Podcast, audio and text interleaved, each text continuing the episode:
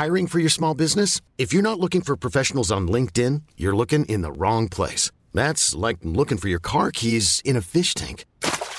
LinkedIn helps you hire professionals you can't find anywhere else, even those who aren't actively searching for a new job but might be open to the perfect role. In a given month, over 70% of LinkedIn users don't even visit other leading job sites. So start looking in the right place. With LinkedIn, you can hire professionals like a professional. Post your free job on linkedin.com slash achieve today. Vox Polony.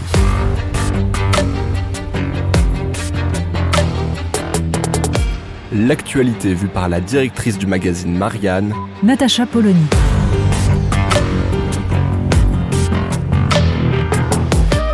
Vox Polony. Les résultats des élections allemandes ont été amplement commentés dans les médias français et le seront encore. On est parti pour de longues tractations. Du côté français, évidemment, les sociodémocrates qui ne portaient pas très très beau ces derniers mois se sentent pousser des ailes. Pensez donc un parti SOSDEM qui fait un score, qui arrive en tête, mais c'est inespéré. Bon, côté euh, libéraux, sous gens de droite, le gadin de la CDU-CSU est nettement moins commenté. En revanche, tout le monde y va de ses considérations sur le couple franco-allemand qui doit être mis en avant et qu'il va falloir évidemment resserrer à l'occasion du départ d'Angela Merkel. On ne sait pas comment, on ne sait pas selon quelle politique. On nous explique à tort et à travers que l'Allemagne est moteur de l'Europe première nouvelle. Parce que que l'Allemagne soit la principale puissance en Europe, ça, c'est un fait. On le sent bien d'ailleurs.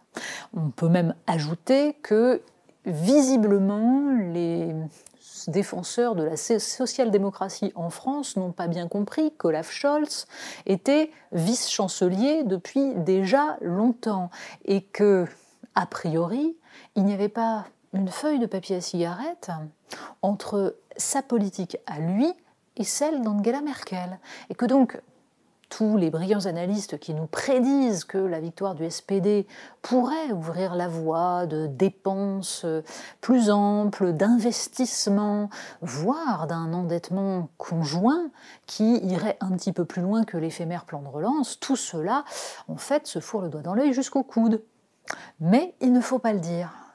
De même qu'il ne faut pas dire que l'Allemagne, depuis des années, n'a jamais fait avancer l'Europe d'un pouce. Angela Merkel a concédé à chaque fois le minimum au moment où il s'agissait d'éviter la rupture. Elle a parfois aidé gentiment Emmanuel Macron dans ses grands projets de lyrisme international en acceptant qu'il se prévale de tel ou tel élément.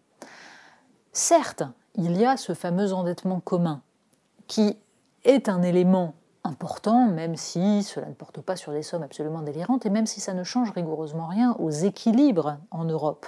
Mais là encore, tous les grands, euh, chantres de la future Europe fédérale, sociale, qui évidemment sera plus démocratique, qui aura mis fin à toutes les dérives qu'on connaissait jusqu'à présent, tout cela ont voulu croire qu'il y avait là un basculement absolument majeur.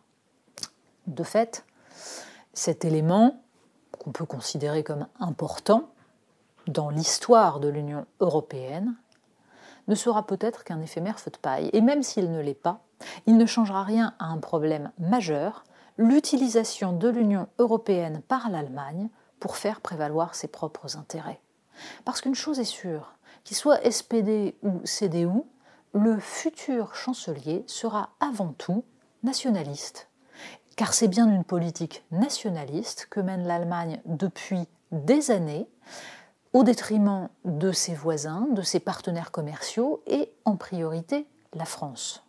La politique plus ou moins avouée de l'Allemagne à Bruxelles, sa capacité à petit à petit s'imposer dans toutes les instances, ne relève pas simplement de la fatalité ou de la méchanceté de notre voisin face à nous qui serions gentils. Bien entendu que les Français ont leur part de responsabilité, ils n'ont jamais compris comment fonctionnait l'Union européenne, ils n'ont jamais cherché à prendre pied dans les institutions, ils préfèrent le verbe façon Emmanuel Macron.